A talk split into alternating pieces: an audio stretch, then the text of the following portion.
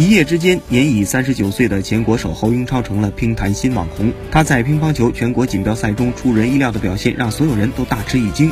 在夺冠难度不亚于奥运会的比赛中，一路过关斩将，获得全国锦标赛男单冠军。侯英超此次着实上演了一次乒坛奇迹。在接受记者专访的时候，侯哥直言快语尽显质朴与率真。他说：“乒乓球是我生命中的一部分，打乒乓球是我养家的职业，我怎能不爱它？”